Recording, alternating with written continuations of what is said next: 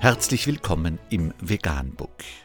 Wir liefern aktuelle Informationen und Beiträge zu den Themen Veganismus, Tier- und Menschenrechte, Klima- und Umweltschutz.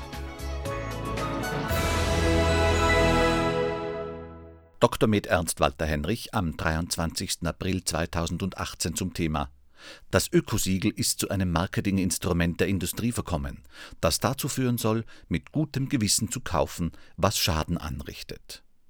Unter www.süddeutsche.de ist Folgendes zu lesen. Die dunkle Seite des Ökosiegels MSC. Welche Fische darf man noch essen, wenn man das Leben in den Ozeanen nachhaltig schützen will?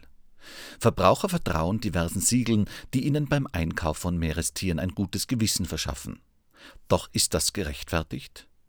Ein Jahr ist der Filmemacher Wilfried Huismann um den Globus gereist, um zu zeigen, dass sich hinter manchen Zertifizierungen ein Millionengeschäft verbirgt und beim Schutz der Umwelt beide Augen zugedrückt werden. So werden Thunfische nach wie vor auch mit Ringwadennetzen gejagt, die umstritten sind, weil sich mit ihnen ganze Schwärme auf einmal fangen lassen.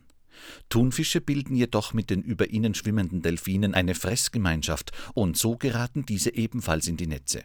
Bis zu 10 Millionen Delfine starben so in den vergangenen 30 Jahren, schätzen Biologen, nur um den Verbrauchern billigen Thunfisch zu liefern.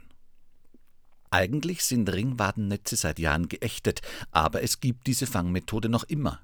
Dem Film zufolge wurden einige Fischereien, die auf diese Methode setzen, kürzlich sogar mit dem blauen Ökosiegel für nachhaltigen Fischfang der Organisation Marine Stewardship Council MSC belohnt.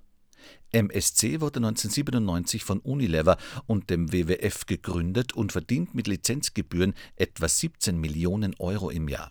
Das MSC-Siegel ist das weltweit wichtigste Umweltzertifikat für Naturfischerei. Auch ein spanischer Fischereiverband hat sich für das Siegel beworben. Mit seiner Flotte aus 39 Schiffen fängt er jedes Jahr etwa eine Million Haie, aus denen die Haifischflossensuppe vor allem für reiche Chinesen produziert wird.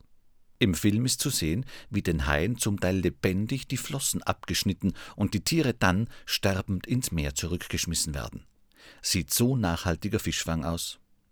Inzwischen hat das Unternehmen den MSC-Antrag zurückgezogen, aber nur vorübergehend.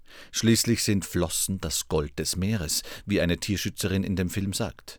Was Huismann von Mexiko über Kanada bis zur Nord- und Ostsee dokumentiert, ist haarsträubend und es geht dabei in aller Regel nur um eines: um Geld.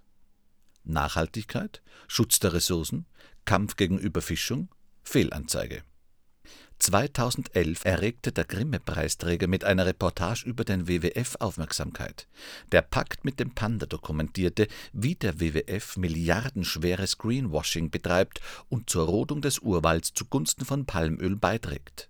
Die Umweltorganisation überzog ihn und den produzierenden Sender WDR jahrelang mit Klagen, von denen jedoch kaum eine verfing. Huismann ist nun einem Nebenaspekt seiner damaligen Recherchen nachgegangen und hat sich an die Spur des Fischsiegels MSC geheftet. Mehr unter www.süddeutsche.de Anmerkung Wenn man die Meere und ihre Bewohner schützen möchte, dann isst man keinen Fisch. So einfach ist das. Wer seine Gesundheit schützen möchte, isst keinen Fisch und keine anderen Tierprodukte. So einfach ist das. Vegan, die gesündeste Ernährung und ihre Auswirkungen auf Klima und Umwelt, Tier- und Menschenrechte. Mehr unter www.provegan.info.